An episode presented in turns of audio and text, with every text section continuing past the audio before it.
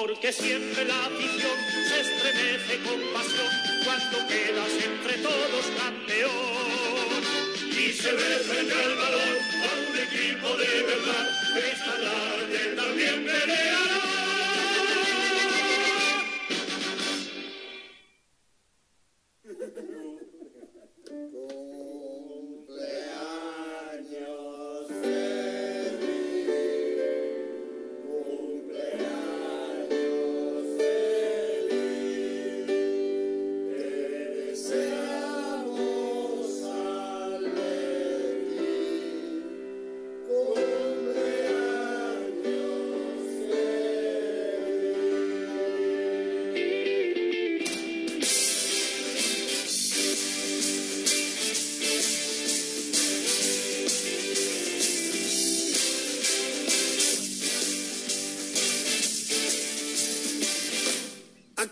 Pongo a contar motivos de un sentimiento que no se puede explicar. Y eso que no doy el tipo de hincha rapado y violento, pero que gane mi equipo. Para entender lo que pasa hay que haber llorado dentro del calderón que es mi casa o del metropolitano donde lloraba mi abuelo con mi con mi papá de la mano maneras de crecer, maneras de vivir, maneras de soñar, maneras de aprender, maneras de sufrir. maneras de palmar maneras de vencer maneras de sentir qué manera de subir y bajar de las nubes que viva mi Atleti niño capona ya la Burgos Heredia palo. Anticle y Viña del Ardo, Tony Simeone, Grifa, Pereira. Y Tomás. Y Marina. Peiro Calleja Ovejero, rematando de cabeza. Zapatones de hortaleza, Benbaret y Caminero. Y Rodri. Paseo de los melancólicos manzanares, cuánto te quiero.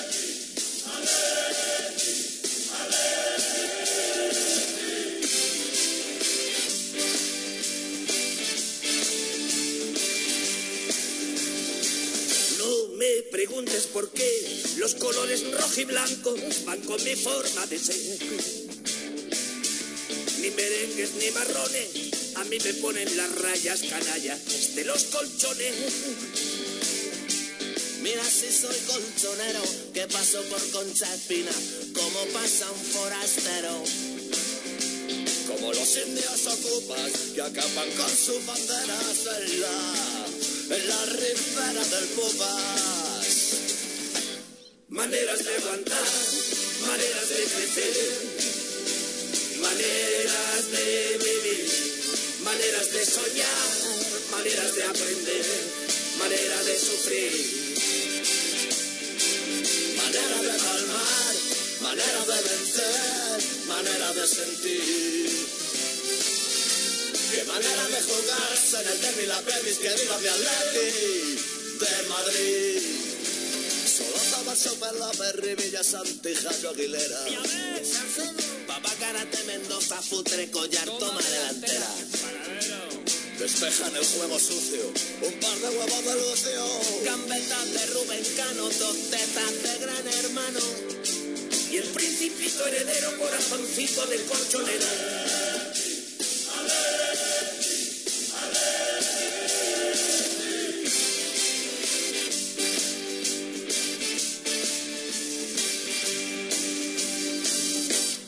Intercontinental pide la clase de tropa otra recopa en el bar.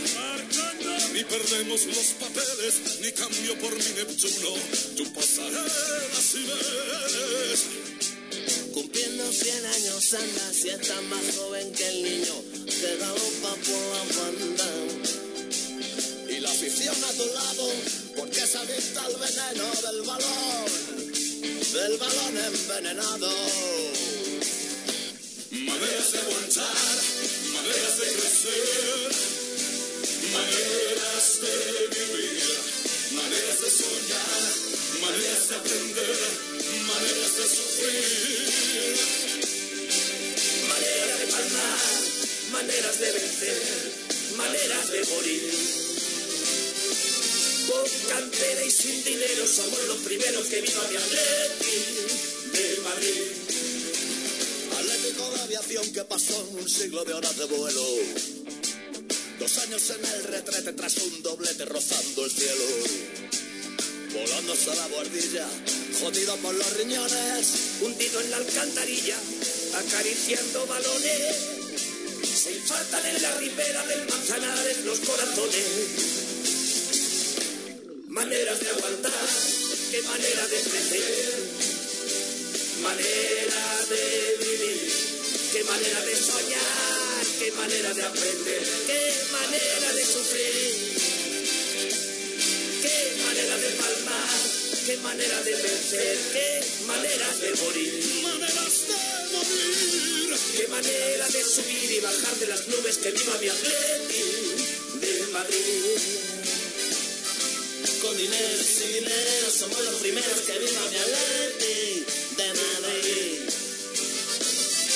Qué manera de viajar a la gloria gritando que viva mi Atleti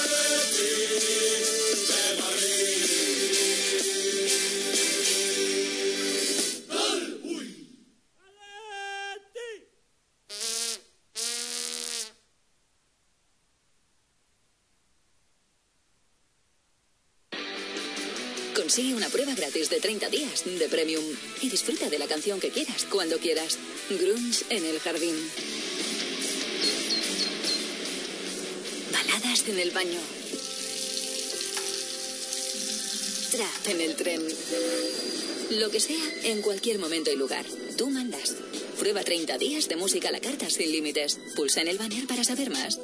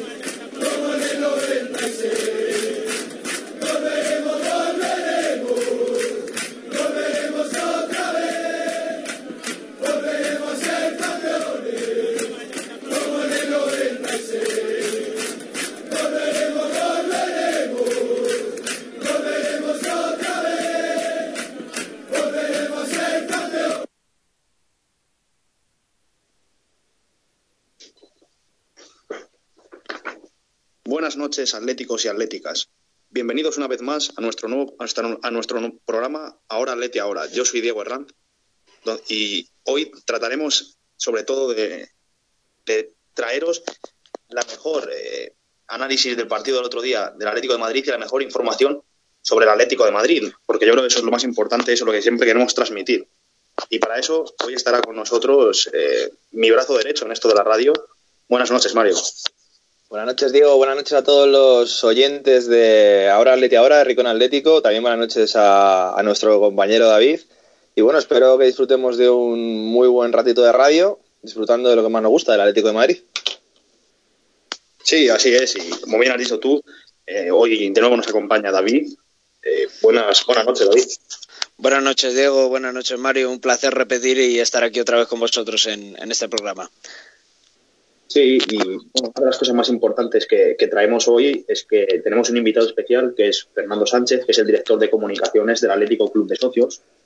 Eh, buenas noches, Fernando. Hola, buenas noches, ¿qué tal? Bueno, encantado de, de que estés aquí con nosotros para contarnos tu proyecto, que, que, bueno, al fin y al cabo nace de, de aficionados del Atlético de Madrid, que es importante, de socios que eran del Atlético de Madrid antes de su, bueno, antes y durante su, apropia- su apropiación indebida, ¿no? Y yo te quería preguntar precisamente que, bueno, el club surge en, en 2017 y queremos saber cómo y, y por qué. Sí, el Atlético Club de Socios nació exactamente el día oficial, es el 9 de octubre del 2007. Se reunieron varios socios aficionados del Atlético de Madrid que estaban muy hartos de, de la deriva que estaba llevando el Atlético de Madrid, institucional, social, deportiva, económica y a todos los niveles, y decidieron crear un club propio, un club democrático, un club social, un club popular, un club donde se respetara a los socios, donde el socio tuviera voz y voto, lo que eran antiguamente los clubes de fútbol. Entonces estos socios se juntaron y formaron un club y empezaron desde cero, desde la última categoría del fútbol madrileño, la tercera regional, y poco a poco se ha ido escalando y se ha ido incorporando secciones deportivas como rugby, baloncesto, fútbol sala, fútbol 7, cantera y, y el equipo insignia, que es el equipo de fútbol 11 que está en primera regional. Sí, bueno, precisamente de eso de que estéis en primera regional, eh, os encontráis en el, en el primer puesto de esa, de esa división, a mitad de temporada y estáis en el primer puesto, que yo creo que, bueno, es un momento histórico para, para vuestro club y, y yo creo que dice mucho lo que estáis trabajando y lo bien que estáis- lo estáis haciendo, ¿no? Sí, sí, es un, es un hito histórico. El Atlético Club de Socios empezó en tercera, como te dije, estuvo varias temporadas en tercera, se logró el ascenso y luego se estuvieron cuatro años en segunda regional. Los primeros se sufrió mucho, se evitó el descenso en las últimas jornadas y hasta que en el 2014-2015 el equipo dio un cambio radical con el traslado al Berciano Getafe y con la llegada del entrenador Juan Picobeta, el director deportivo Ignacio Sánchez y una plantilla muy buena de jugadores. En ese primer año en segunda se quedaron sexto y la 2015-2016 se logró el ascenso a segunda regional, a primera regional, perdón. La temporada pasada, en el primer año en, en primera regional, el equipo acabó octavo y en esta temporada el objetivo era quedar entre los cinco primeros, intentar mejorar sobre todo ese octavo puesto. Y la verdad es que el liderato ha superado las expectativas, un liderato absolutamente increíble, una sola derrota en 17 partidos, el equipo menos goleado y la verdad es que supera las expectativas del club. Ahora, por, por ello, ahora hay que seguir con esta dinámica y luchar por el ascenso. Se ascienda o no, ya es un éxito lo que se está haciendo, pero vamos a luchar hasta el final porque puede ser una ocasión única. Sí, y yo quería que, que repitieses a la, a la gente que nos esté escuchando dónde eh, se puede seguiros a vosotros. O sea, dónde pueden ir a ver los partidos. Pues eh, jugábamos en el Polideportivo del Bercial, que es en el barrio del Bercial, en, en Getafe. Eh, la calle principal, eh, que es la avenida Buenos Aires, es el barrio del Bercial. Está muy cerca de Madrid, de la zona sur. En coche se llega muy rápidamente por la carretera de Toledo y está muy bien comunicado también por Renfe y por autobús. Y allí en ese polideportivo, en el barrio del Bercial, pues nos han acogido muy bien y allí jugamos todos los partidos. En casa siempre los partidos del primer equipo son los domingos a las 5 de la tarde, siempre es esa hora, nunca se cambia y así se consigue que el, que el socio sepa a qué hora juega su equipo siempre, no que le cambien el horario sin ton ni son. Siempre jugamos los domingos a las 5. Sí, bueno, buena hora, porque evidentemente los domingos que, que mucha gente libra, mucha gente no tiene que trabajar y oye, pues eh, siempre puede pasar a ver el partido. Yo creo que es, es muy buena hora porque ni tarde ni pronto, justo a mitad de tarde, yo creo que, que perfecto. Es como el, como el antiguo que es domingos a las 5, a las 4 y media, se quiere volver a eso, a respetar al aficionado, que no le tengas que poner partidos a cualquier hora o que le cambien los horarios constantemente y en, en el club se ha apostado por un horario unificado para siempre. Sí, la verdad es que es una buena idea, ¿eh? es una buena idea. Yo eh, ojalá todos los clubes lo, lo aplicasen así. Y, bueno, eh, yo creo que, que al fin y al cabo esto, pues, como vosotros, tú bien has dicho al principio, el, el deporte se ha comercializado mucho. Sí, El deporte ha cogido unos tintes que no es deporte, ya se está, es comercio. sí, sí.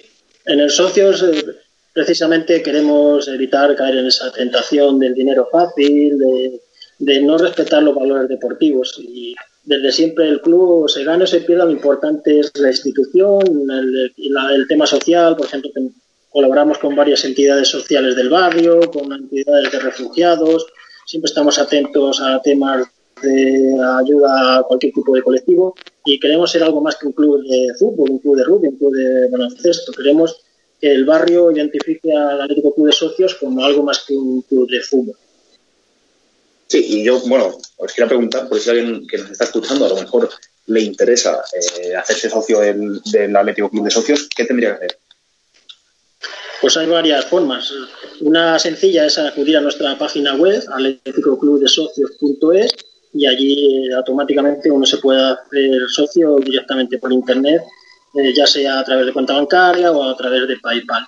Eh, otra opción es pues, acudir a cualquier partido y allí mismo te damos, se da uno de alta de socio pagando una cuota que es mínima, son 50 euros al año y luego 10 eh, para el socio normal y luego son 10 euros al año para desempleados, jóvenes hasta 25, personas con discapacidad y para jubilados. Alguno puede ser cuota normal 50 euros y para el resto de colectivos 10 euros al año, una cantidad totalmente simbólica.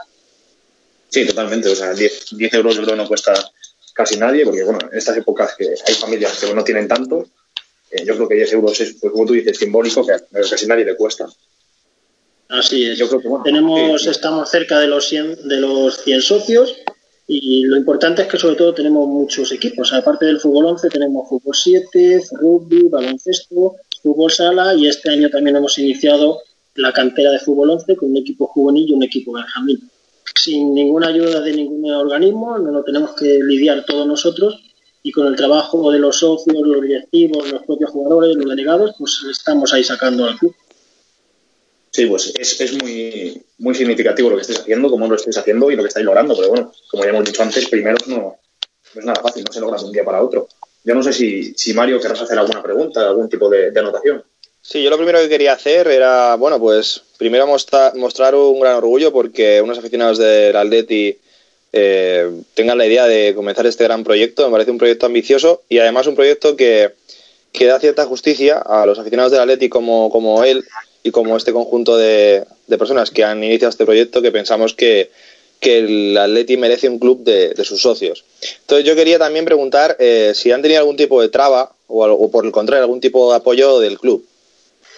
Eh, apoyo absolutamente ninguno, porque siempre nos han visto como algo contrario a ellos. Y la verdad es que somos contrario a ellos porque somos un club democrático, un club social, un club popular, un club que el socio vota, cada cuatro años hay elecciones, se pueden hacer mociones de censura, hay asambleas ordinarias, hay asambleas extraordinarias, es todo lo contrario que tiene Atleti. Entonces, eh, ayudas, ninguna, al revés. Si han podido fastidiar, fastidiar. Por ejemplo, con el tema del nombre, es el Atlético Club de Socios, eh, intentaron a, a- que renunciáramos al nombre de Atlético diciendo que ese nombre solo lo podían tener ellos. Nos amenazaron con una serie de medidas y seguimos adelante y no han podido hacer nada porque el nombre de Atlético es un nombre común a todos los equipos. No, eh, no existe la, la palabra Atlético no es exclusiva de ellos y, y, pues han intentado poner trabas todo lo posible y la verdad es que no tenemos ningún tipo de relación ni la queremos. claro. Sí, yo te preguntaba porque suponía que lo más probable es que os hubiesen puesto algún problema. Y luego te quería hacer otra pregunta. Eh, ¿Cuál sería el escenario en un futuro a medio o largo plazo perfecto para ti? O sea, ¿te gustaría, por ejemplo, jugar, si esto fuese súper bien y tuviese el éxito que todos deseamos, ¿te gustaría poder llegar a tener un partido oficial contra alguna categoría del Atleti o, de- o del Real Madrid? Eh, siempre y cuando suponga mantener nuestra idiosincrasia nuestros valores y lo que quieran nuestros socios, sí, este club nunca será una sociedad anónima deportiva y si en algún momento se transforma el club en sociedad anónima deportiva sería porque los socios quisieran y sería la desaparición del concepto del club, ya sería otra cosa. Si podemos jugar contra el Atleti y el Madrid en una competición respetando nuestras raíces, pues sí que estaría bien. Pero nos queda mucho para ello. Como mucho sería a lo mejor algún, con algún filial de ellos. Pero es, el primer equipo es una cosa, una quimera. Porque estamos en primera regional, subiríamos a preferente, luego está tercera división, luego está segunda B, segunda A. Sí, que se complica mucho. Vais por muy buen camino. Para el poco tiempo que lleva el club como creado, la verdad que lleváis una buena trayectoria. Y no sería extrañar que a este paso, en- dentro de poco, podáis jugar contra algún filial. Sí, el filial no es descartable. La verdad es que nuestro, nuestra meta es ir poquito a poco, porque no queremos ascender rápidamente para luego caer, como les ha pasado a muchos equipos, sino que es mejor ir poniendo bases y luego eh, hacer un proyecto a largo plazo.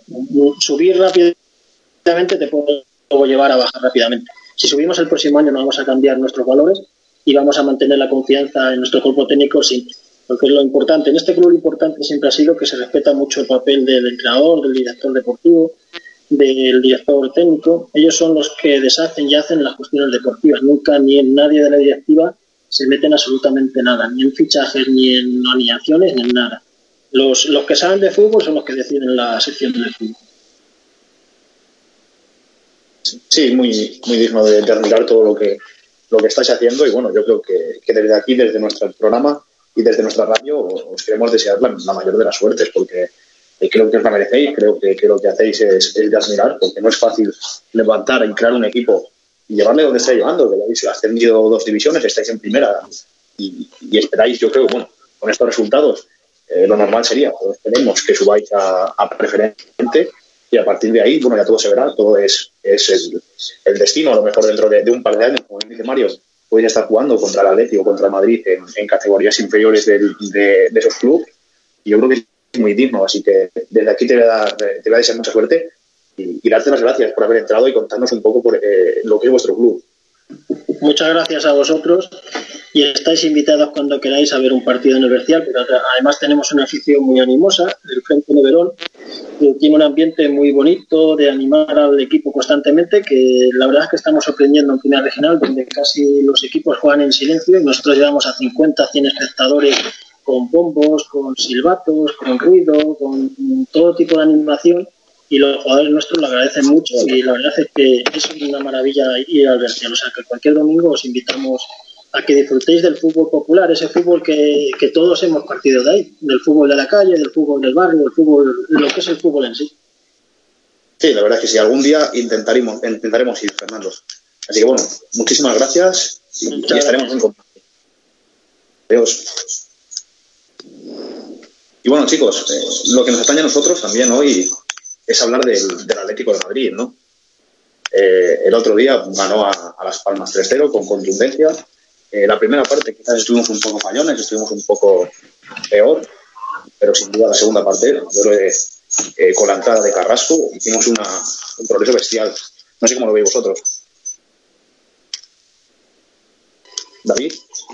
Sí, eh, yo, yo desde luego lo que dices tú, la entrada de Carrasco en la segunda parte creo que fue decisiva. Es cierto que Coque últimamente el rendimiento que está teniendo no es el, no es el esperado de él, pero como comentábamos, yo creo que, que es cuestión de, de que pase esta fase de la temporada, Coque siempre tiene altos y bajos durante, durante temporadas y yo creo que esto es un, un poco una parte. La primera mitad un poco en la línea de lo que estamos viendo en los últimos partidos, un Atlético eh, más espeso, más plano en el juego eh, combinativo, pero la segunda mitad, sobre todo a partir del gol de Griezmann, de ese gran pase de Juan Fran, es verdad que el equipo se soltó un poco más y al final eh, sin mucho brillo, pero consiguió una victoria que yo creo que es importantísima después de la semana complicada que llevábamos.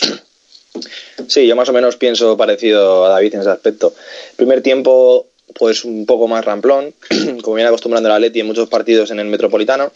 Un, partido, un primer tiempo en el que se veía que Las Palmas quería sacar el balón jugado y que el Atleti en cuanto adelantaba líneas de presión y, me- y embotellaba un poco a Las Palmas en su campo creaba mucho peligro. Sí es verdad que Coque no, no está encontrando su mejor versión, está un poco, un poco bajo, yo creo, tanto moralmente como físicamente no está encontrando su nivel y es cierto que con la salida de Carrasco el, equipo se revolucionó. Parece que Carrasco poquito a poco va mejorando, parece que se debe estar reencontrando mejor de sus problemas de rodilla y el segundo tiempo ya pues fue, fue otro partido. Desde las innumerables contras que hacía el Atleti a la espalda de la defensa canaria hasta el golazo de Griezmann, el de Torres y luego el, gol de Tomás. La verdad que fue un partido en el que el Atleti pudo incluso meter algún gol más y la verdad que bueno, eh, creo que hay que estar contentos por el rendimiento del equipo este pasado fin de semana. Sí, la verdad que sí, tenéis, una, tenéis razón. Y, y, chicos, eh, yo me, me, preocupó algo, es que después del 3-0, yo creo que no hicimos mal partido, hubo mucha gente criticando a jugadores del Atlético Madrid. ¿Por qué criticas? Eh, vi a gente que insultó a Griezmann por, por, hacer el tacón ese que hace con la derecha, que la, la manda al palo. Pero es que es un recurso igual de válido que un tiro. A lo mejor el tiro se hubiese ido fuera. Y la gente insultando. Yo no sé cómo veis esto. Yo creo que la afición del Atleti eh, últimamente no sé qué está pasando, pero hay mucha gente que, que, no, está, no se está comportando como se debería de comportar. Yo creo que se está yendo un poco a la cabeza a la afición del Atleti en general. Como decía el otro día David en, el programa el sábado, parece que ya no somos el Atleti. O sea, vamos a ver, criticamos que un jugador haga un tacón, criticamos cualquier cosa ya, incluso ganando 3-0. Nos hemos tenido que comer a Kezman, a Musampa, eh, equipos que no subían del puesto 14 de la tabla, equipos que era una risión ver como el de Manzano, como el de Aguirre, como el de Saki, no Saki era, no, eh, Bianchi. Y, al final, eh, bueno, y Saki también. Y al final no, nos hemos eh, hecho unos, unos nuevos pijos, parece que nos hemos mudado al barrio de Salamanca con el nuevo estadio y ya se veía esto en los últimos años del Calderón y es que ya es todo criticable. No sé qué más queremos. 3-0 en un segundo tiempo bueno del Atleti, hace un tacón, pues muy bien. Sí, seguramente esa gente que, que ven en Griezmann eh, el tacón algo des desconsiderado, seguramente si Griezmann hubiese hecho las declaraciones que hizo en verano, le estarían aplaudiendo, con lo cual creo que es todo un poco fruto de la efervescencia de, del hincha atlético. Bueno, yo creo que Mario lleva toda la razón. Si nos ponemos a nombrar jugadores aquí que, han pasado y, los años que, que, hemos estado deambulando por la primera división sin pena ni gloria, a más de uno se le quitarían las ganas de criticar. Pero bueno, es un poco lo que lleva ocurriendo y lo que comentamos eh, hace un par de días, ¿no? De, de, esa, de, esos malos hábitos que está cogiendo la afición del Atlético de Madrid. Más allá del recurso, yo creo que, que Griezmann podía haber rematado de primeras con, con la otra pierna, pero con el otro pie, pero bueno, es, es un recurso técnico más y Antoine Creo que hizo un gran partido el otro día. Es cierto que está experimentando una mejoría con respecto a la primera parte de temporada y, y, sinceramente, más allá del compromiso y de la actitud que yo creo que Antoine la tiene en este momento, no se le puede reprochar nada. Luego ya veremos qué ocurre en el mes de junio, pero si en el campo rinde, eh, sinceramente, poco hay que decir a un jugador como Antoine. Sí, totalmente de acuerdo. O sea, es que la gente, yo no sé por qué critica tanto. O sea, es que eh, si todavía me dices que Antoine está como los primeros partidos de liga, donde casi ni corría, pero es que eh, contra Las Palmas se ofreció, corrió, tocó, metió gol, eh, dio, dio pases de gol. El palo, el recurso técnico que hace con el tacón es un palo, es que nuevo remate hace, o sea, es dificilísimo y la manda al palo.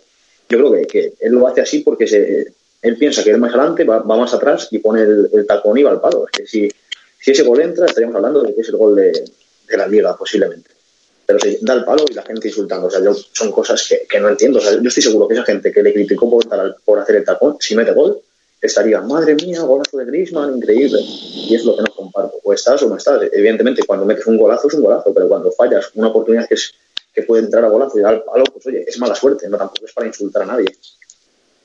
Y, y otra cosa de las que a mí me llamó la atención es, eh, bueno, la entrada de Thomas y de Vitolo. Vitolo, eh, yo creo que está contando con minutos y minutos de calidad cada vez está aportando más y yo creo que poco a poco eh, entrará más, más minutos y yo creo que contra, la, contra Valencia incluso puede llegar a ser titular. Eh, no sé cómo lo veis vosotros, si debe ser titular o al contrario, él solo debe esperar y, y, seguir probando poco a poco. ¿Cómo lo ves tú, Mario?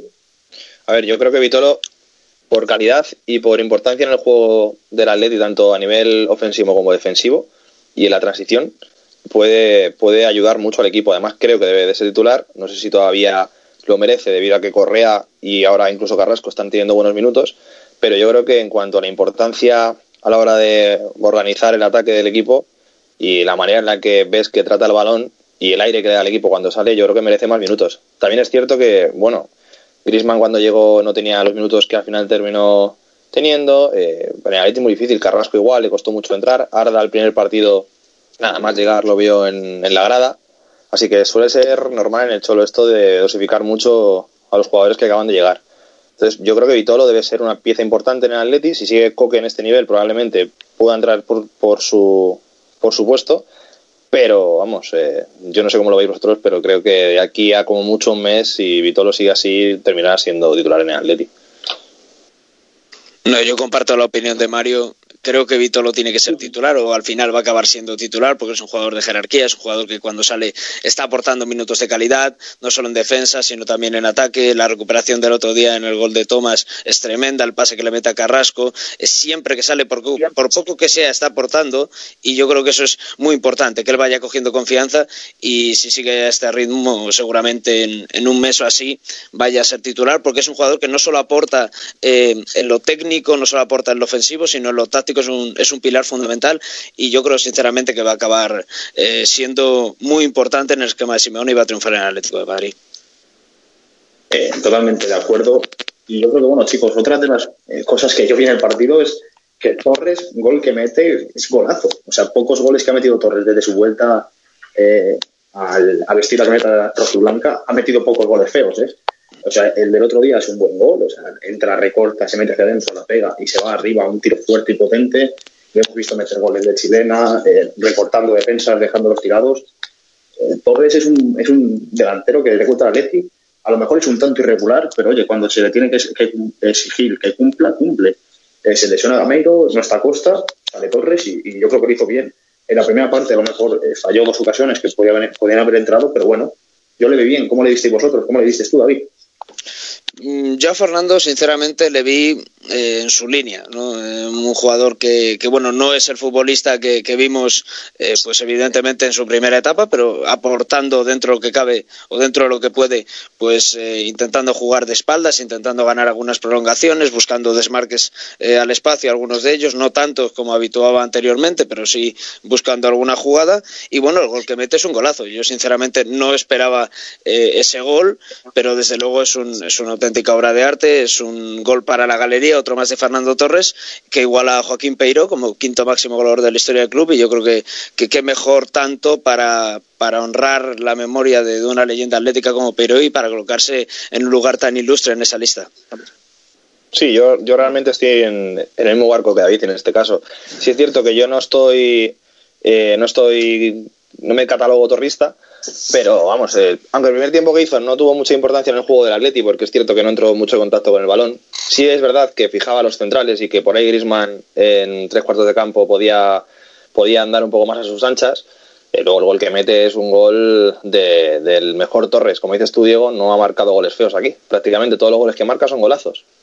Pero sí es cierto que, que- el gol que metió el otro día recordó al mejor Torres, aquel Torres del Liverpool, aquel Torres de, de la última temporada en Athletic, que por más que nada por una cosa, porque tuvo rapidez a la hora de definir y no definió de primeras. Hizo recorte y definió muy bien.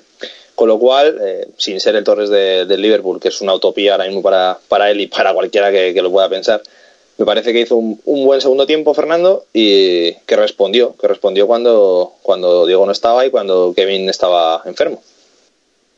La verdad es que sí. Y yo os quería preguntar, ya hablando de Fernando Torres, eh, sobre, sobre su, reno- su- renovación. Si dependiese de vosotros, ¿qué haríais?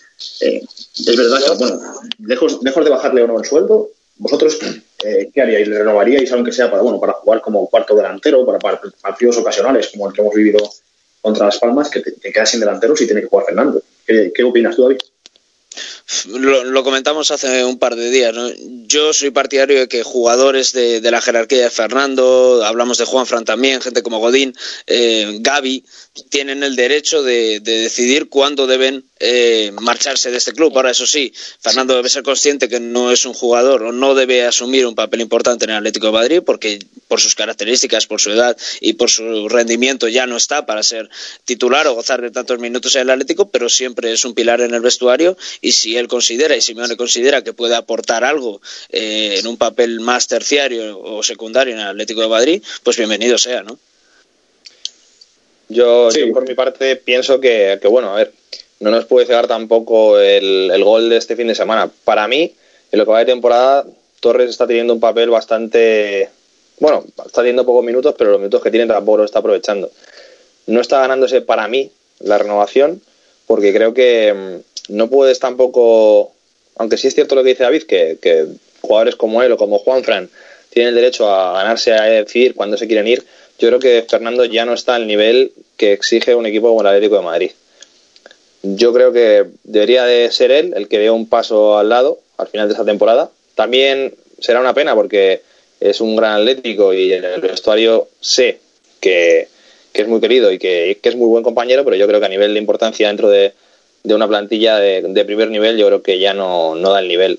Aunque tenga partidos y tenga destellos como el de este fin de semana, que me tapen la boca, pero al final, si coges los cinco meses de competición que van, el rendimiento de Fernando ha sido muy bajo.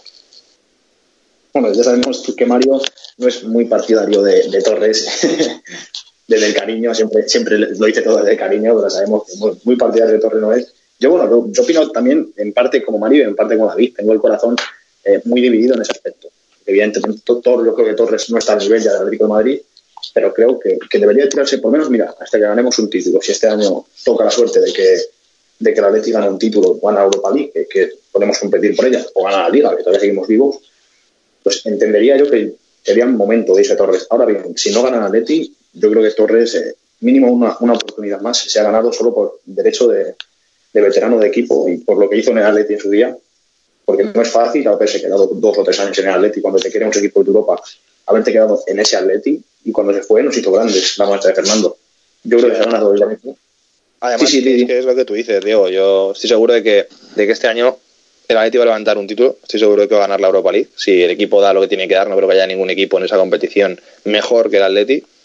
Y a mí también me gustaría, cierto, hombre. Cierto es que yo no soy, yo no soy torrista, pero tampoco soy gilipollas. Y a mí sí me gustaría que, Torres, que sinceramente creo que es un, un gran atlético, se vaya de, del club como se merece, por la puerta grande y ganando un título. No que se vaya eh, sin jugar minutos, por quedarse otro año más, no juegue, no, no salga prácticamente y se vaya pues, como si fueran otros jugadores de otros clubes.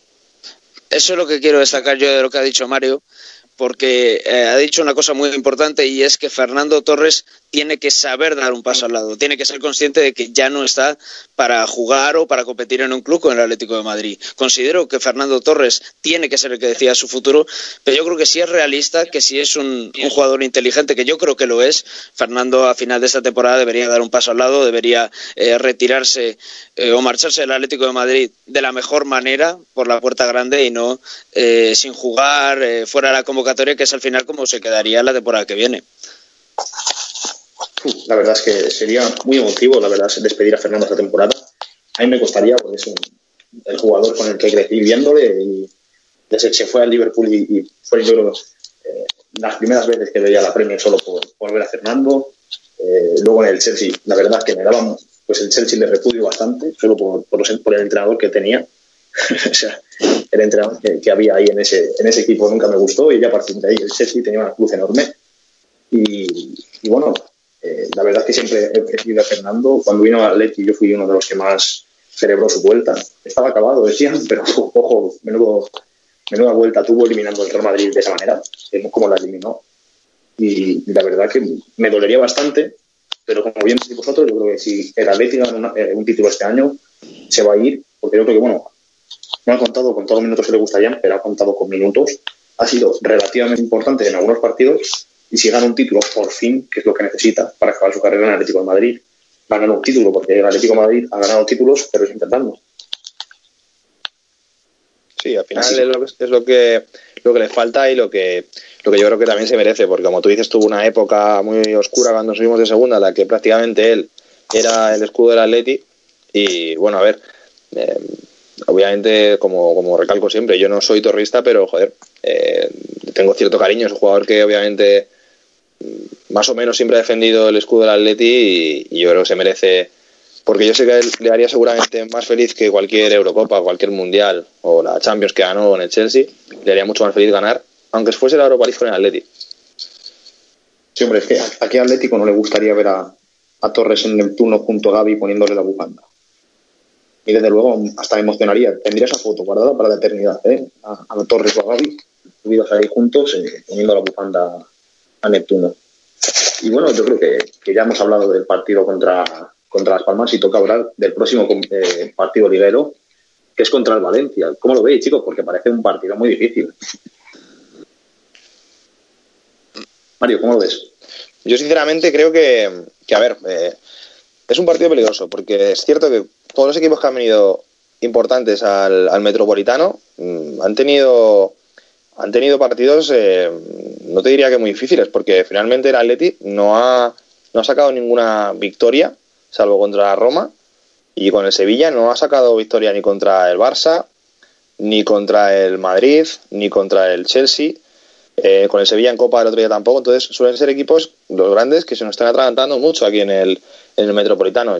También creo que va a venir después de una eliminatoria de Copa muy dura contra el, contra el Barça, yo creo que van a venir muy fatigados los jugadores y creo que como plantilla la del Valencia está bastante por debajo de, de la del Atleti. Lo que pasa es que es peligrosa porque sabe que juega, son un equipo muy seguro y hombre, seguramente nos ponga muchas dificultades, sobre todo si, si no estamos como tenemos que estar eh, concentrados y si no tenemos acierto de cara al gol, pero creo que sería un de ganar un golpe mortal al Valencia en cuanto a la lucha por el segundo por el segundo puesto, del que creo que está un poquito más lejos todavía el Madrid, y sería ponerle ya a tu rival a nueve puntos. Y vamos, eh, creo que, que si la Atleti está bien y hace el partido que tiene que hacer, y sabe el partido que tiene que hacer, eh, ganará. David, ¿tú cómo ves? Es un partido extraño, cuanto menos, impredecible. Es cierto que, que el Atlético de Madrid no ha conseguido ningún triunfo de, de prestigio con ningún equipo grande esta temporada en el Metropolitano, pero no, también es cierto que ningún equipo, exceptuando el Chelsea, ha sido muy superior al Atleti. Tenemos al Barcelona, que, que no ha perdido ningún partido y, y, en el Metropolitano estuvo cerca de perder. El Madrid eh, no jugó un buen partido en el Metropolitano. Quiero decir que pocos equipos han, han, destacado en este estadio. El Sevilla, bueno, ganó por las circunstancias que se dieron, pero, pero que, exceptuando el Chelsea, eh, pocos rivales han sido capaces de ser superiores al Atlético de Madrid. Y viendo cómo está el Valencia actualmente, porque no ha empezado bien el año, esa es la realidad, más allá de lo que se venda el Valencia no está bien ahora. Eh, yo creo que es un partido y un buen momento para, para hincarle el diente al Valencia. Lo que pasa es que tampoco es que estemos en nuestro mejor momento. Es un partido raro. Yo no sabría decir exactamente cómo se puede desarrollar. Pero David es un partido de los que de los que pueden hacer al, Metropolitano un poquito más nuestra casa. O sea, puede ser que sea un partido grande de esos que nos hacen falta para, para que se parezca un poco más al Calderón. Sí, la verdad es que sí. El, Wanda necesita un partido de estos, un partido de emoción, un partido donde los jugadores dejen todo y consigan ganar, claro, porque si no ganas al final te vas con un sabor amargo a casa. Y yo creo que, bueno, va a ser un partido para quitarnos dudas de encima, porque nos han metido muchos goles de balones laterales y el Valencia juega mucho a meter balones a, desde las bandas, jugar desde las bandas con Guedes, jugar desde a, centros, si juega Zaza o juega Rodrigo y, y Santimina, a centros para que ellos rematen. Y yo creo que el Atleti ha sido la asignatura pendiente este, este, este medio año. Y yo creo que, bueno, al jugar contra ellos y reafirmar, quitamos esas dudas, si conseguimos ganarles, si no nos meten un gol de, lateral, de un centro lateral contra un equipo que mejor está atacando por centros laterales, va a ser una buena noticia. Sí, pero también es que tienen, tienen bajas en defensa. En el puesto de central, eh, el otro día Garay acabó bastante tocado el partido contra el Madrid y si no me equivoco tenían a otro central lesionado. Tienen que jugar con el Barça.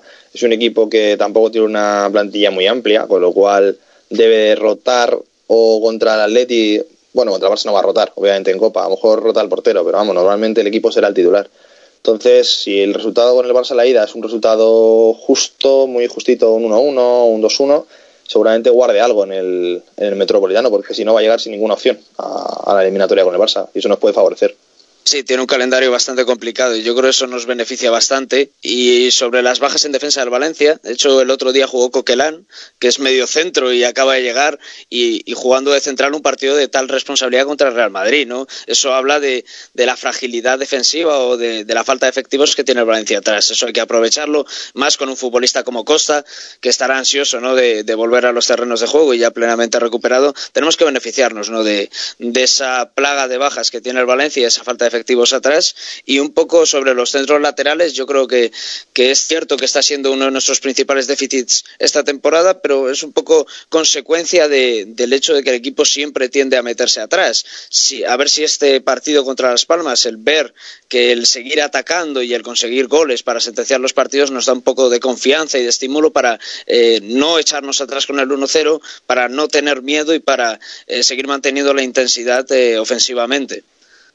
Sí, porque además el Valencia yo creo que va a ir al Metropolitano a crear un partido largo, un partido lento, con poco ritmo, seguramente muy trabado. Yo creo que el Valencia va a salir cerradito a la contra y eso al Atleti le trae problemas porque con una defensa que no esté muy adelantada, teniendo que llevar eh, la batuta del balón y, de- y del fútbol en el partido, el Atleti no se siente muy poderoso a la hora de llevar, de llevar la iniciativa en, en el partido.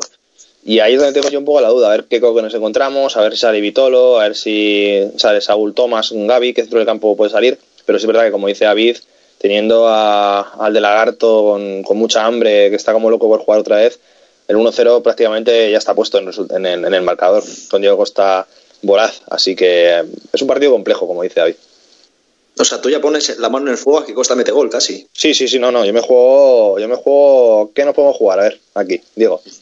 A ver, no sé, ¿tú qué te jugarías? A ver, tú sabrás. Eres el que ha abierto la veda. No es que no me juego nada, estoy seguro que lo va a marcar. Si no lo marca, pues. Pues. Eh, cedo. ¿Qué puedo ceder yo? Bueno, me lo pienso y al final del programa os digo algo, venga. Sí, sí, sí. O sea, te vas a... Bueno, al final te vas a... Como pierdas, me vas a reír de ti, ¿eh? No, no, Vamos no, a no. colgar es que has perdido. Estoy seguro, vamos. Mira, estoy seguro que si no marca Diego Costa el, el fin de semana, yo me pongo una bufanda de Real Madrid y me hago una foto para Twitter. Uf, eso, eso es mucho, ¿eh? No, pero es que estoy seguro. Ojo, ojo, menuda apuesta te has hecho, ¿eh? Vamos a, retu- a retuitear todos ahí para que te insulten un poco. Sí, sí, yo estoy seguro que, que no, que no, vais a hacer la- no va a haber que hacer la foto. Además, Hay va, que a marcar, va a marcar Hay que, de hay que dejarlo por escrito, eso, ¿eh? Yo se lo Sí, paso sí, a recursos humanos para que lo publiquen luego en la cuenta de Twitter si quieren. Y, y bueno, chicos, eh, yo creo que, que el tema más latente de esta jornada liguera ha sido el robo que ha hecho el, el Fútbol Club Barcelona de nuevo a, a un rival, esta vez al Alavés. ¿Cómo lo visteis vosotros? Porque es que yo vi por menos tres acciones clamorosas que no se pitó el árbitro, tanto la, la falta del gol de Messi, que viene Alcácer de clarísimo fuera de juego, encima al lado de línea casi, el- la, la mano de, Piqué, que tira Luis Suárez, la toca la mano eh, Piqué y entra el balón a gol, y, y el penalti de un Titi, que son clarísimos. ¿Cómo lo visteis vosotros? Porque claro, nos hubiesen permitido, una derrota del Barça nos hubiese permitido acercarnos mucho a ellos, a ocho puntos. ¿Cómo lo veis vosotros? Mario, ¿tú cómo lo ves? A ver, yo realmente tengo que discrepar en algunas cosas contigo. A ver, sí creo que el Barça sale favorecido del partido con el Alavés, pero mira, eh, para mí, claras, clarísimas son eh, la agresión de Luis Suárez, la enésima, que tampoco ve ni el árbitro, ni el juez de línea, nadie lo ve, pero lo ve todo el mundo menos los árbitros. Y luego me parece la jugada de Piqué, yo creo que no es mano voluntaria, yo creo que es que ni, ni siquiera Piqué sabe dónde está el balón en ese momento. Luego, eh, el fuera de juego de, de Pablo Alcácer es clamoroso. No sé dónde está mirando Linier. Teóricamente está mirando al que recibe el pase, pero no es su función, mira eso. Su función es mirar la línea. Y lo que sí que me deja, con perdón, acongojado, por no decir otra palabra, es la mano de un tití. Que digan, que digan eh, exárbitros como Iturralde o como Andújar Oliver que, que no es mano, que es involuntaria, cuando por muy voluntaria que seas estás tapando un espacio que no es el, el de tu cuerpo y estás tapando un disparo a portería clarísimo. O sea, es que yo ya no sé si nos intentan vacilar o qué pasa, pero quitando, quitando pues lo que te digo, la jugada de Piqué que para mí no es y, y la de Alcácer, me parece que, que es acojonante eh, el atraco de, del Barça a la vez, que si lo hubiese hecho el Madrid seguramente estaríamos criticándolo mucho más y eso es lo que nos pasa, que a veces somos un poco tontos y deberíamos de quejarnos igual de los arbitrajes del Barça. Que primero yo, que soy antimadridista más que, que la hostia, pero, pero lo que no puede ser es que eh, estos arbitrajes se den eh, cada dos por tres, si no es a favor de Madrid o del Barça, y que aquí no salga nadie, ni, ni del Alavés a, a poner una queja formal, ni, ni, se, ni levanta alguien de la Leti la voz cuando llevamos una, casi una temporada entera sin que nos piten un penalti en contra, o sea, a favor. No sé, me parece que, ya deberíamos de, escarmentar y ver que aquí solamente eh, sale favorecido el que, el que se queja. El Madrid se, queja y le pitan a favor. El Barça se queja y le siguen pitando bien. Pues vamos a ser un poquito más listos vamos a forzar un poco la máquina, porque lo de este fin de semana pasado contra Alavés es vergonzoso, con un equipo además que le está jugando el descenso. No, pero- y es que también me pareció vergonzoso las declaraciones de Abelardo, que hace, me acuerdo que hace dos años dijo que les habían robado, no sé, y, unas declaraciones similares que el árbitro había pitado fatal.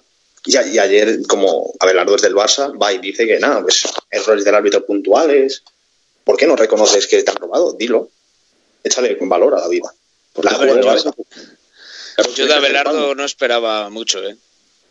Claro.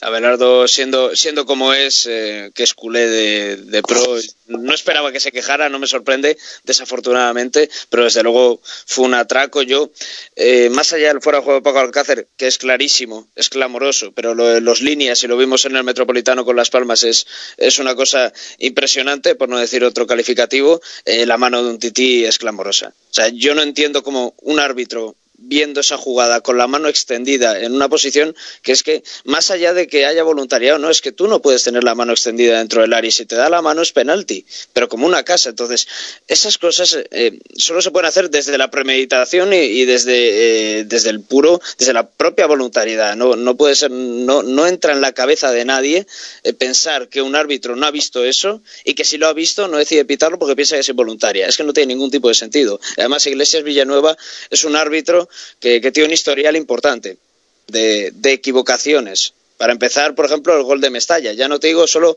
eh, a favor del Barça, sino eh, tenemos el ejemplo del Valencia, muchos partidos del Real Madrid. O sea, y cómo estos árbitros no van a la nevera. Yo, yo no lo comprendo, sinceramente. Pues porque los que le valoran eh, argumentan que eso que ese- esa mano de un Titi no es, no es un fallo grave, porque argumentan que es que no tiene espacio para quitar la mano, que, que es una mano involuntaria.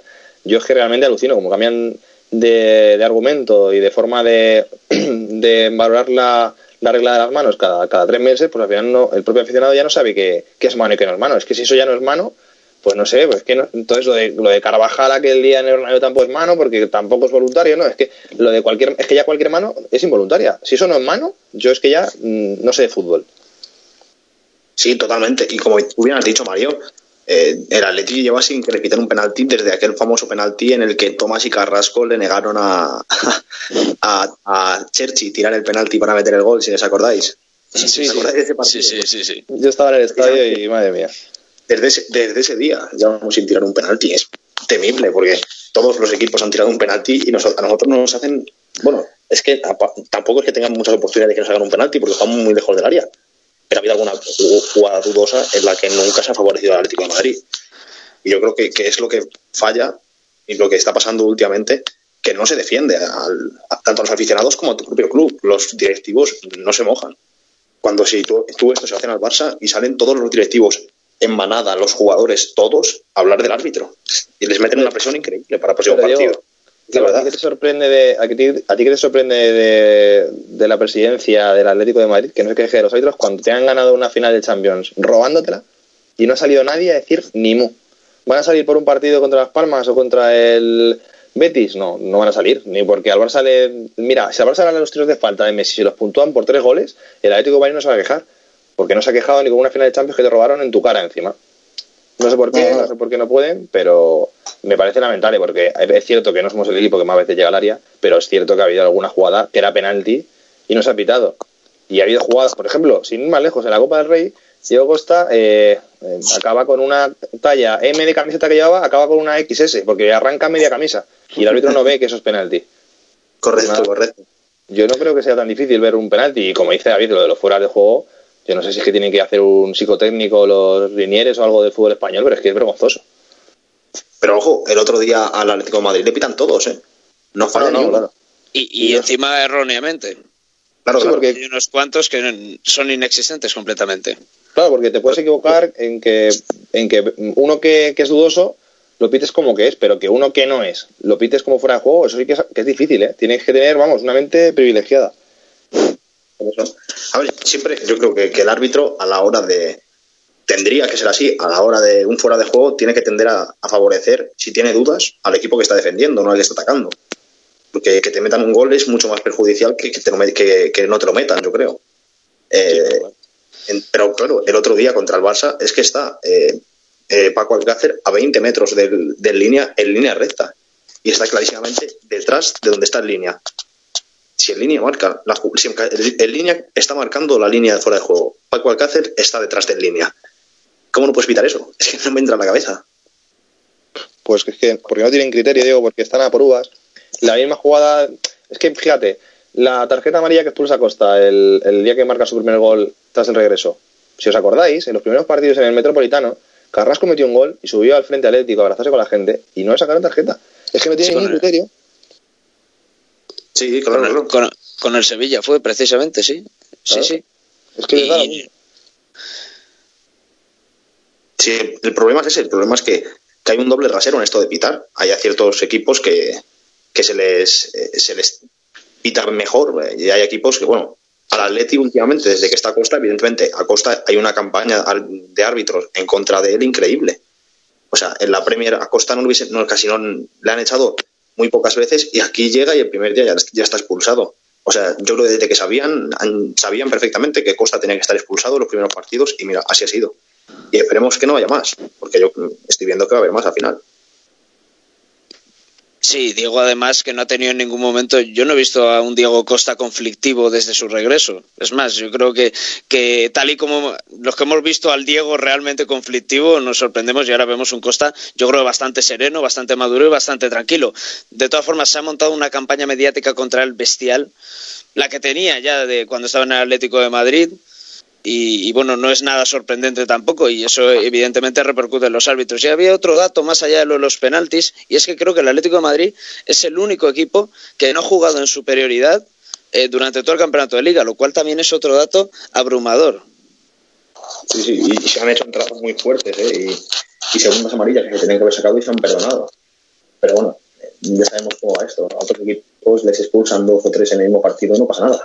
Al- al- hemos, visto eh, partidos en los que el árbitro ni siquiera ha sacado amarilla Mascherano, que se ha ido ya, pero tenía, que tenía inmunidad diplomática y es uno de los jugadores que más penaltis ha hecho y más amarillas se tienen que haber sacado y nunca la han sacado. O a Luis Suárez, el otro día la agresión que hace es roja para. Y no se le saca, en cambio.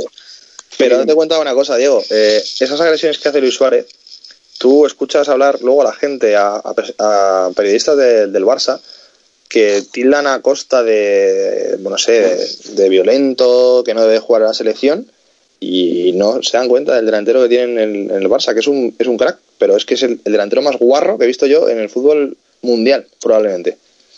Pero yo te preguntaría que si tú has visto alguna agresión de Costa como tal, ¿eh? De llegar y pegar un pintazo a alguien. No sé. Claro, Yo- que está Cristiano también. Pero yo, ¿tú recuerdas alguna, alguna agresión de, de Costa que?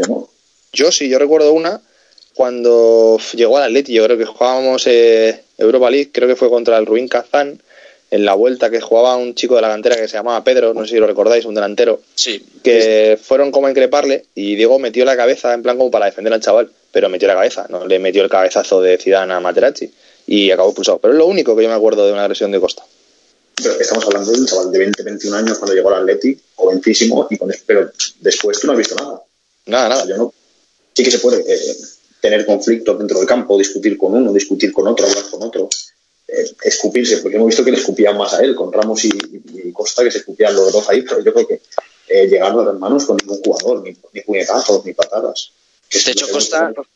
Costa lo han expulsado dos veces con el Atlético de Madrid. O sea, la, el otro día por subirse a, a la grada y la de la que menciona, que no sé si es con el Rubín Kazán o el Victoria Pilsen, pero bueno, eh, Sí. en un partido de la Europa League que le metieron cuatro partidos y luego no pudo disputar los primeros de la Champions, pero son los únicos, las únicas expulsiones que ha tenido Diego Costa con el Atlético de Madrid, lo cual no tiene mucho sentido hablar de, de un jugador violento teniendo a Luis Suárez que tiene un, un historial de agresiones impunes eh, tremendo, ¿no? Y sobre todo nosotros que lo hemos vivido en, en la Liga de Campeones, por ejemplo. Sí, yo creo que otro de los datos que hay que destacar del Atlético de Madrid es que le tiran de cada 25 goles, de, de cada 25 tiros que le tiran a puerta, le meten un gol. O sea, necesitan, los equipos necesitan 25 tiros para meter un tiro a, Oblak, a un gol a, un, un gol a Oblak. No sé cómo veis ese dato porque a mí me parece espectacular. O sea, de cada 25 tiros meten un gol.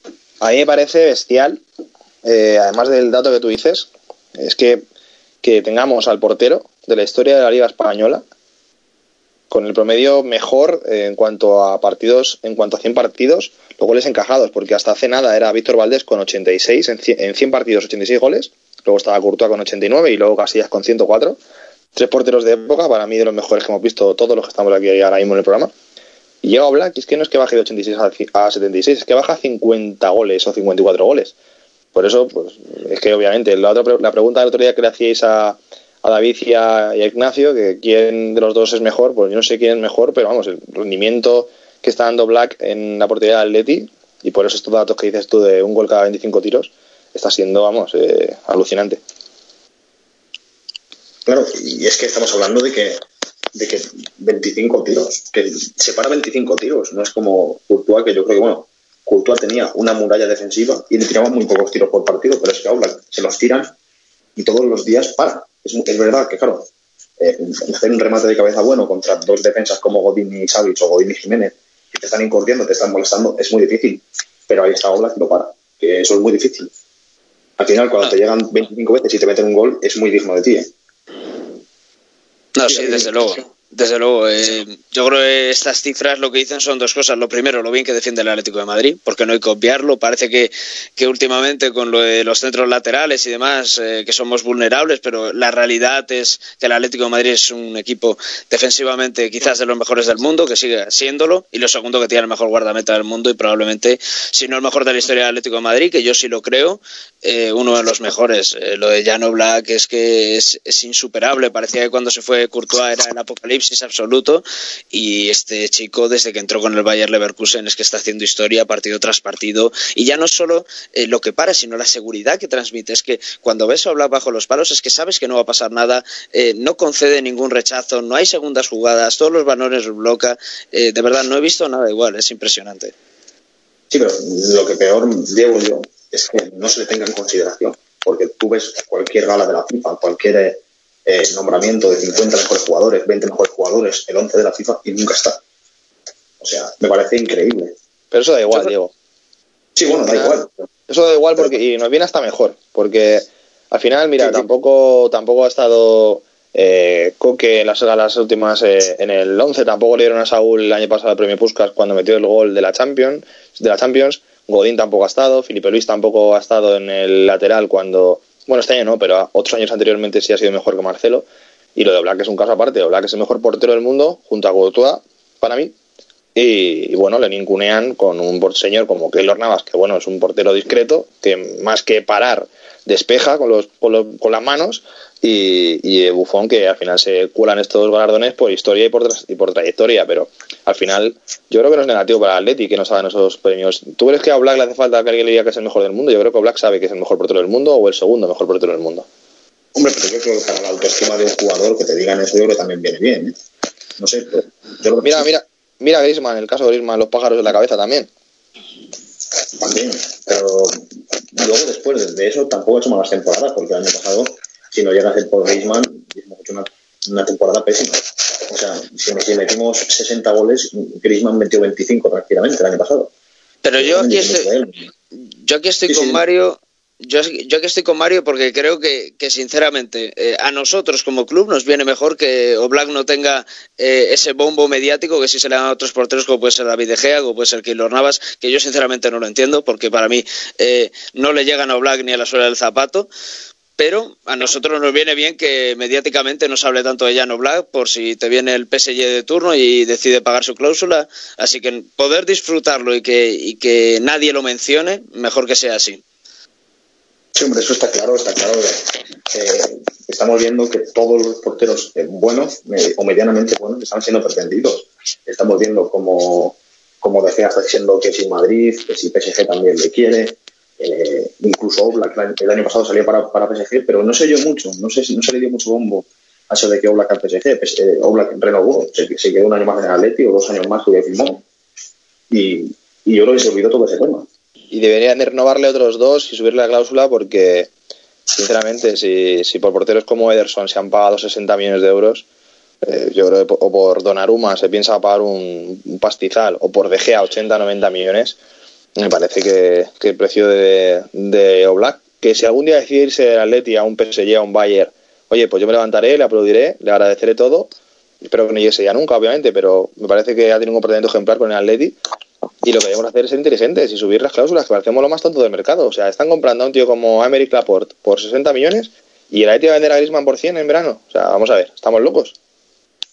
Sí, la verdad es que sí, yo creo que el Atleti eh, va a ser la ganga. Como si, si de verdad que va a, vender a Griezmann, va a ser la ganga del, del mercado. 100 millones de euros por un jugador como Griezmann está tirado. Ahora, que te digo bien claro, que si Griezmann sale del Atleti, que no se espere que vaya a ser una estrella por ahí también. ¿eh? Que si se va al Manchester, en el Manchester lo de estrella no lo tiene. Que ha habido muchas estrellas en el Manchester y que tienes que ganar No, aquí en el Atleti ya lo es. Eh, le ha pasado igual a, Diego Costa en el Chelsea, le costó mucho adaptarse, le ha costado a Felipe, le ha costado a Falcao, son jugadores que vas a equipos grandes y luego no cumples como cumplías en el Atleti. Se le Falcao cuando se fue al Manchester o se fue al Chelsea. ¿eh? O sea, luego son, son equipos donde no, no se adapta uno bien. No sé cómo lo veis vosotros luego. Eso habla mucho de, de lo que es Diego Pablo Simeone como entrenador, después de, de tantas críticas que, que se le dan, de, jugadores que se habla que, que no han rendido con él. Pero aquí está el ejemplo, jugadores que salen del Atlético de Madrid, jugadores que son superlativos en el Atlético de Madrid, que se van a un Chelsea, se van a, a un Mónaco, un Manchester United, gente como Falcao, ¿eh? gente como Felipe Luis, que han sido los mejores del mundo aquí, y se van a otro club y son uno más, o Arda Turán es el mejor ejemplo. Arda era un jugador magnífico aquí, de lo mejor que yo he visto en el Vicente Calderón. Se va al Barcelona y, al final acaba en el Basak Seguir porque no juega. O sea, yo creo que Arda es el ejemplo de lo que es Diego Pablo Simeone. Sí, porque evidentemente eh, estamos hablando de que ha hecho a jugadores que eran jugadores mediocres, por así decirlo, porque Arda Turán, bueno, eh, no era nadie, no era nadie hasta que llegó Simeone y le convierte en un, en un jugador eh, conocido mundialmente, pretendido por el Fútbol Club Barcelona, pretendido por otros grandes, y que bueno, tras salir de aquí no le va bien. Yo creo que se equivoca, yo creo que se va al Barça pues por correr menos, es la verdad, eh, no le apetece correr y se va a correr menos, o sea, eso es, eso es lo que se va. Él sí pensaba en verdad que iba a quitar el sitio a, a Iniesta o compañía, es imposible, pero él sabía claro que se iba a ir a sentar en el banquillo a cobrar mucho y a engordar, que es lo que ha hecho. Sí, al final date cuenta de una cosa, que al final eh, este Atleti, el del Cholo, es un equipo muy, muy, muy respetado. Jugadores, por ejemplo, que están en la plantilla, como Carrasco o el mismo Gameiro, que aunque haya bajado un poquito el nivel, en cuanto a novias que pueda tener fuera de- del equipo, otras ofertas en esta temporada, eh, jugadores como Carrasco, como Diego Gameiro, que podrían irse a cualquier equipo Champions, quitando Madrid-Barça probablemente, incluso al, al Bayern Gameiro o a un Chelsea o un equipo, un equipo top, prefieren quedarse y pelear un puesto que salir por peteneras y al final eso se lo gana un- el prestigio que te da un entrenador. Seguramente Oblak ya tiene una oferta del PSG y ha decidido quedarse en Atleti. ¿Por qué ha decidido quedarse aquí? Pues porque tiene un entrenador bestial. ¿Por qué ha decidido quedarse Godín? Porque tienen un proyecto muy grande o, Jiménez que le ha llegado a la lluvia 40 veces. Es un proyecto que al final es muy difícil mejorarlo. O, es Bayern, o es, o es Madrid, o es Barça. Y si no, no hay ninguno, porque para mí ni el PSG ni el City, aunque te lo mejoren en lo económico, al final en lo deportivo, son clubes con muy poca historia que al final van a tener eh, mm, cierto éxito hasta que hasta que ponen la pasta quiera. Yo creo que en tienen mismo un proyecto con un, con un entrenador, con un club con el que se sienten identificados. No creo que haya ningún motivo para que ni Griezmann ni Oblak, si es por tema deportivo, tengan que salir. Ahora, si es por tema económico, ahí ya no podemos competir. que evidentemente el Manchester estamos hablando de que, de que es un equipo capaz de gastarse 200 millones en un jugador, ¿eh? si él quiere se lo puede gastar. Dice mucho también del poder económico del, del Manchester y al cual nosotros no podemos llegar, evidentemente. O sea, no veo yo a los señores del, del palco gastándose 200 kilos en jugador. Vamos, ni por asomo. Es que, es más, estoy seguro de que si Griezmann se van por 100 millones, hacen un cálculo así aproximado entre lo que se llevan ellos y las comisiones de- del impuesto y dicen, bueno, pues van a quedar 35 millones para traer a, a alguien por Griezmann. O sea, es una zona aproximada y todos lo sabemos, que, se ha ido Falcao y se ha intentado traer gente por, por mucho menos dinero o, o recurriendo a fondos de inversiones haciendo cosas que, bueno, tienes 45 millones y tienes que recurrir a fondos de inversiones. ¿Por qué? Porque también sabe muy bien llevarse un poco de dinero al, bolsillo, ¿no? No sé cómo veis vosotros eso, si de verdad ellos creéis que, el Atleti puede competir en- económicamente con alguno de esos clubes.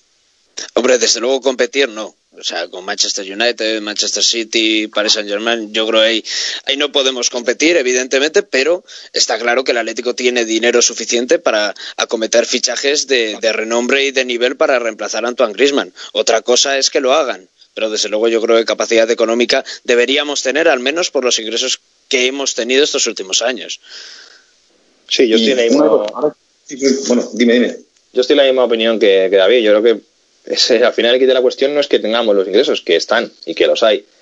Al final es que el club se quiera, se quiera gastar la pasta. Yo creo que si ingresan 100 por, por Grisman, irán a intentar ahorrarse lo máximo posible, traerán a un jugador de 50, 60 kilos, que es un fichajazo, pero que al final te estás quedando con 20 millones, porque al final otros 20 van para Real. Pero al final siempre van a intentar gastar menos de lo que ingresan. Si lo llevan haciendo toda la vida, o sea, no es nada, no es nada nuevo. Han vendido a Falcao por 45 millones y trajeron a Villa por 2. Eh, han vendido a Garda por 35 y han traído a Carrasco por 15. O sea, al final es algo que no nos debe sorprender. Sí es cierto ahora parece que con Diego Costa y todo pues se les ha ido un poco la cabeza, pero no nos olvidemos también de que llevan un año sin fichar y que los ingresos han estado ahí. Y una cosa que les iba a preguntar, ya que David ha tocado el tema de que bueno se pueden fichar a jugadores de renombre, si Antoine Griezmann se va, ¿quién creéis que puede ser un sustituto parecido a lo que Anto- Antoine Griezmann te da en el Atlético de Madrid? O por lo menos similar, evidentemente. El nivel de Griezmann es muy alto en lo que ha competido los últimos años, pero un nivel similar o un jugador con características similares, ¿vosotros quién creéis que puede ser? Eh, David, ¿tú quién crees?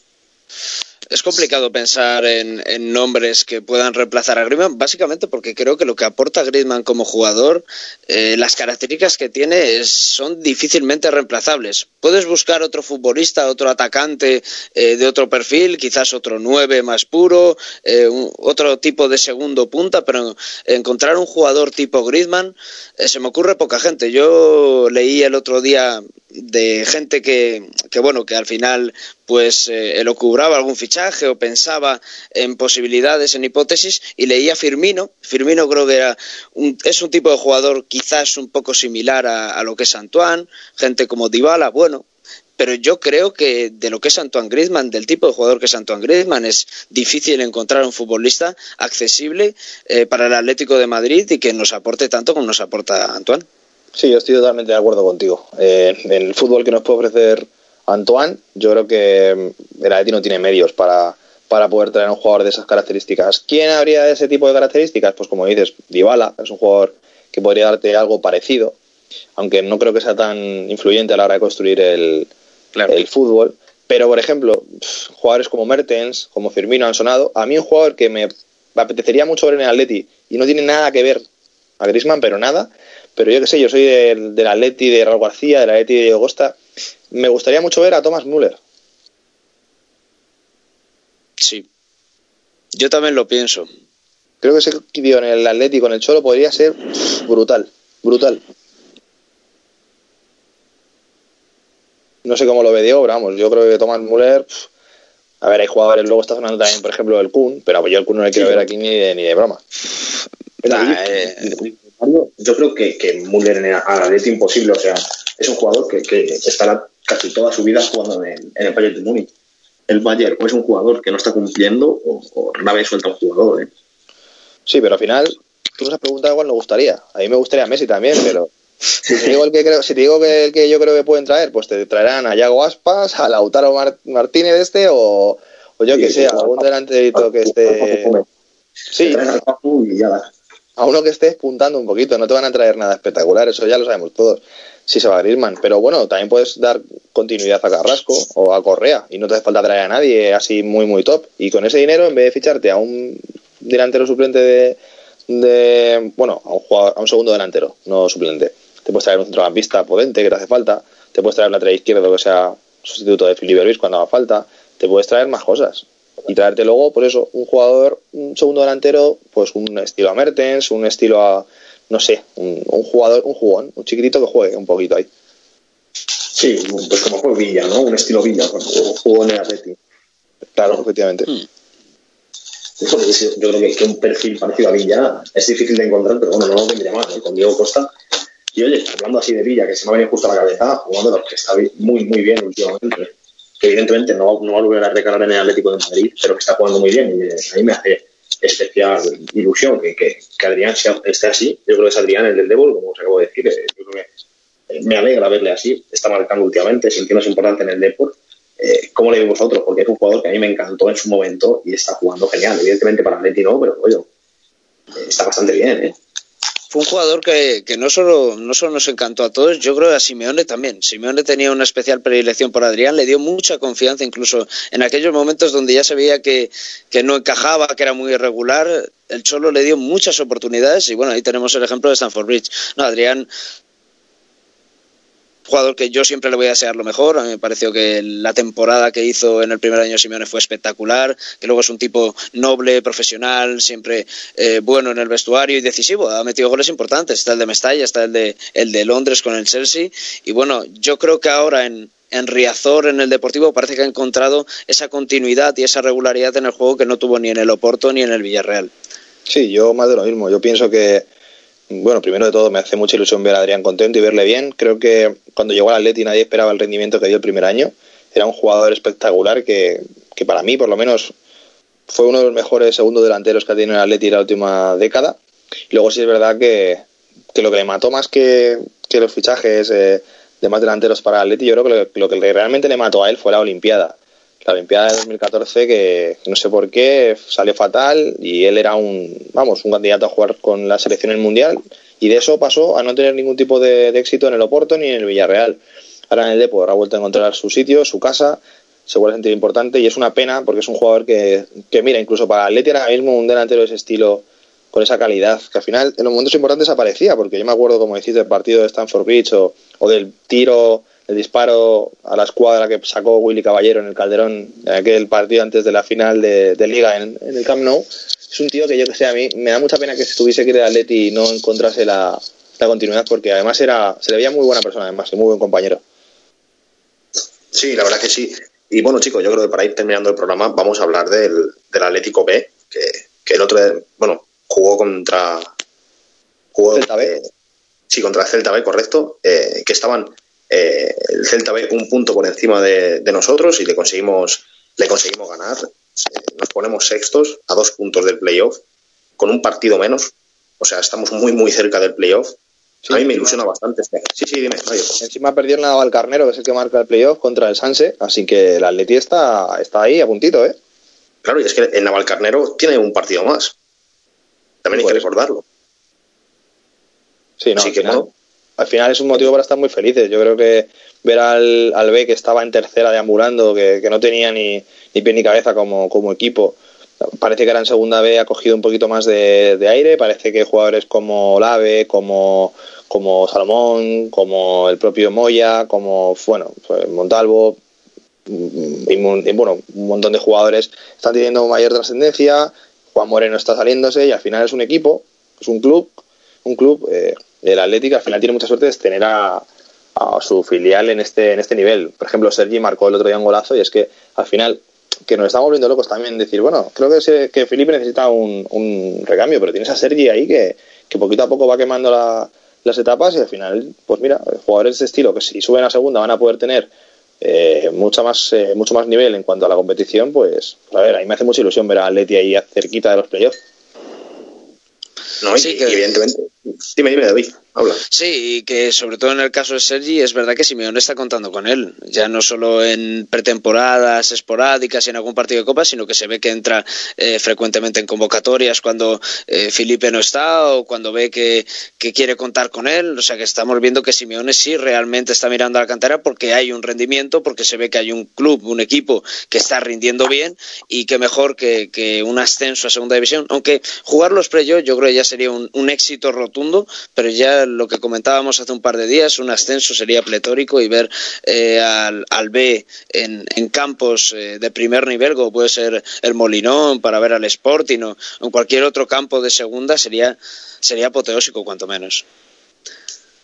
Sí, correcto. eh, yo creo que, que al fin y al cabo, al fin y al cabo el Atleti B está peleando por eso. Ha hecho una plantilla para eso, un buen grupo. Tenemos un equipo eh, que yo creo que está mejorando cada día más. Un buen entrenador, que es Oscar Fernández, que lo está haciendo también bastante bien. eh, O sea, es que yo creo que es un conjunto de todo. El Atleti ha apostado por su cantera, como hace años que no apostaba. Y hay posibilidades, ¿eh? hay posibilidades de ascender y esperemos que así sea.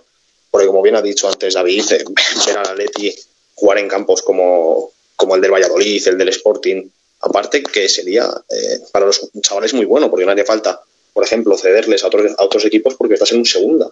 Ya tendrían minutos para, para verse sus cualidades en una liga ya bastante decente, porque recordemos que, que la segunda división española es mucho mejor que, que algunas divisiones de, por ejemplo, quitando Holanda, los dos equipos potentes que tienen, todo lo demás, eh, a lo mejor el Valladolid estaba eh, peleando por, la, por los primeros puestos o, o- o equipos así punteros de segunda división también estarían peleando ahí arriba. ¿eh? Por ejemplo, el Girona el año pasado seguro que en, en la liga holandesa estaría tercero o cuarto, no tengo ni la menor duda. Por eso, eh, al fin y al cabo, eh, desea tener mucha experiencia y a la hora de subir con el Atleti se les, se les notaría mejor, yo creo. Y, y bueno, chicos, eh, también hay que hablar del Féminas, que, bueno, eh, desgraciadamente perdió contra la Real Sociedad 2-1, se separa del, del Fútbol Club Barcelona en la tabla ya un poquitín más. Eh, es una lástima, pero bueno, yo creo que, que vamos a pelear, vamos a seguir ahí. Y como bien dijo David el otro día, eh, todo pasa por Barcelona, ¿no? No, no vamos a jugar todo allí y con ganarles nos pondríamos delante. No sé cómo veis vosotros las Féminas. Sí, lo único, esta, esta derrota sí que ya te deja sin margen de error. Y ya tienes que ir a Barcelona a ganar sí o sí, no te queda otra.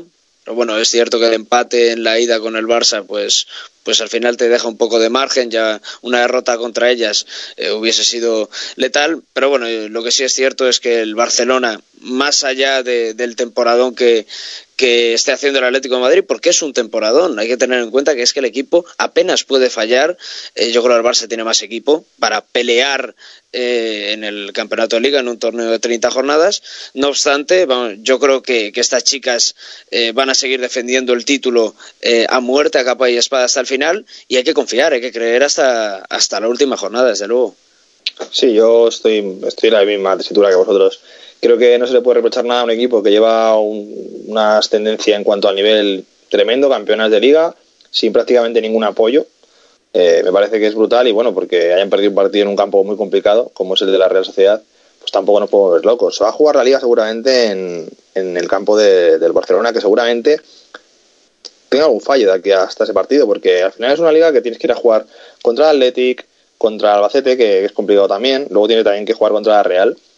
Y bueno, pues vamos a ver qué pasa, que todavía no, no es una diferencia muy grande y, bueno, yo creo que se va a decir todo como decís en el partido de, decisivo del Atlético en el Barça. Correcto, yo creo que bueno, ahí pasará la liga por ahí.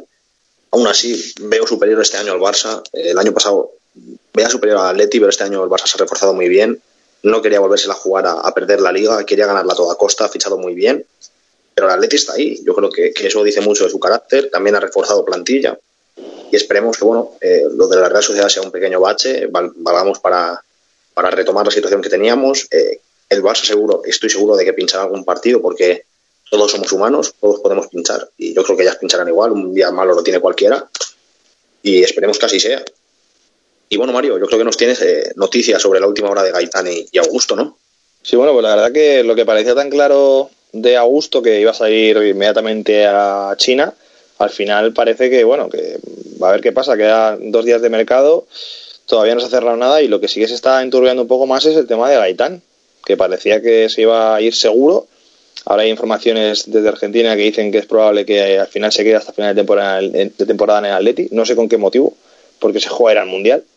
Pero no sé, o sea, realmente las opciones que tiene es volver a Boca, ir a México o ofertas de fútbol inglés que tiene, parece que el Swansea y del West Ham, pero no sabemos qué, qué, qué pasa por su cabeza, no sé cómo lo veis vosotros. Hombre, yo creo que, que hasta yéndose tendría difícil jugar el mundial, porque es que estamos hablando de que jugadores que eh, argentinos en la liga inglesa, por ejemplo, eh, Lanchini, que está jugando en su posición, eh, está jugando muy bien. Sea, ya tienes por delante incluso a, a Lanchini. O sea, eh, al final, yo creo que Gaitán, ni, ni yéndose, va a jugar el mundial, estoy casi seguro. Evidentemente, tiene más opciones si juegas, porque a lo mejor te sale bien eh, irte, pero yo creo que eh, Gaitán no tiene ninguna posibilidad real de ir al mundial viendo cómo ha estado jugando. Tú no puedes eh, jugártela, llevar a Gaitán a, a, un mundial jugando así. Estuvo en la Copa América, que lo hizo bastante bien, como suplente de Messi, pero jugando así no puedes, yo creo, jugártela. Y San Paolo sí, bueno. es, un, es un entrenador que exige. Sí, sí, David, dime. Sí, bueno, pero imaginemos que ahora va al Swansea, al Watford, a algún equipo de la Premier League o incluso a Portugal, al Sporting y lo hace medianamente bien. Pues aún tiene alguna posibilidad. Desde luego que en el Atlético de Madrid está claro que no cuenta, que ya se le ha dejado claro su papel, eh, que se busque la, la, puerta de salida, pero yo no, con, no concibo que Nico Gaitán pueda quedarse hasta el mes de junio en el Atlético de Madrid. Me parece eh, un sinsentido, incluso que se vaya a China, como ha hecho Mascherano, que ahí tendrá alguna posibilidad mínima, porque yo creo también que no va a ir al Mundial, pero bueno, eh, jugando es la única posibilidad de convencer a San Pauli de que tiene fútbol y, y argumentos para acudir al Campeonato del Mundo. Sí, el problema que tiene es que tiene jugadores como Joaquín Correa del Sevilla, que le conoce muy bien San Paoli, que puede llevarle. Tiene también, como dice eh, Diego Alansini, Correa del Atleti. Al final se va a complicar mucho. También ha vuelto Tevez a Boca. Es que al final son eh, la lo mejor que tiene Argentina es la delantera. Tiene 200 delanteros o, extremos buenos. Y al final Gaitán, como no coja, como dices tú David, una línea un poquito más ascendente en cuanto a, a minutos y en cuanto a juego en un equipo como el Sporting, como bien dices, o incluso en Boca, yo le veo muy complicado que, pueda llegar a, jugar el Mundial. Sí, yo creo que con esto, chicos, eh, vamos a ir terminando. Muchísimas gracias a todos los que habéis estado aquí escuchando una vez más a Ahora Leti Ahora. Interesante programa que hemos tenido hoy con, con un invitado especial que nos ha hablado de, del Atlético Club de Socios. Muy digna la labor que está haciendo el Atlético Club de Socios, tanto como club como, como eh, asociación. Y bueno, eh, eh, Mario, yo creo que empieza tú despidiéndote. Vale, pues bueno, quería primero eh, agradeceros a todos los oyentes el haber estado este ratito con nosotros de radio hablando y escuchando la actualidad del Atleti. Eh, gracias también a, a, vosotros dos, a Diego y a David, por, por estar aquí para, para hacer este gran programa. Y nada, os emplazo al siguiente programa de ahora Atleti ahora en Rincón Atlético, pues para estar ahí con nosotros y para disfrutar de, de, nuestro equipo, que es lo que muchas veces nos alegra las temporadas de exámenes, eh, los problemas extramatrimoniales, los matrimoniales, los problemas familiares, siempre está el Atleti para sacarnos una sonrisa y para, y para darnos ganas de salir adelante. Así que a todos los que estéis así un poquito pasándolo mal por algo, a tope con el Atleti, y yo, si el sábado no mete gol Diego Costa, me pongo a la bufanda del Madrid. Aquí queda dicho, ¿eh? aquí queda registrado. Y bueno, David, muchísimas gracias y que sean muchos más programas, que es un placer tenerte aquí. Bueno, igualmente, muchas gracias eh, tanto a, bueno, a vosotros, Mario, Diego, por, por hacer posible este programa. Me parece que, que es una maravilla, que es un privilegio tener eh, más de una hora exclusiva de Atlético de Madrid con la poca presencia que tenemos a veces en los medios de comunicación y, por supuesto, gracias a toda la gente que nos ha escuchado y que podamos seguir eh, participando juntos en, en estos programas y hablando de lo que más nos gusta, que es el Club Atlético de Madrid. Correcto, así que bueno, yo creo que, di- con esto decirle a la gente que nos siga en las redes sociales, en ahora barra baja eh, Atleti, también Rincón Atleti FM o Rincón Atlético. A partir de ahí podéis seguir nuestros, nuestros programas, ver que cuando tenemos programa, cuando no, porque bueno, evidentemente siempre solemos emitir lunes, miércoles y, y sábado, pero bueno, puede haber algún problema, puede haber algún inconveniente, así que para estar enterados, eh, solo tenéis que seguirnos en nuestras redes y os enteraréis de todo. Así que con esto, chicos, eh, buenas noches y Forza Atleti. Forza Atleti. Forza Atleti.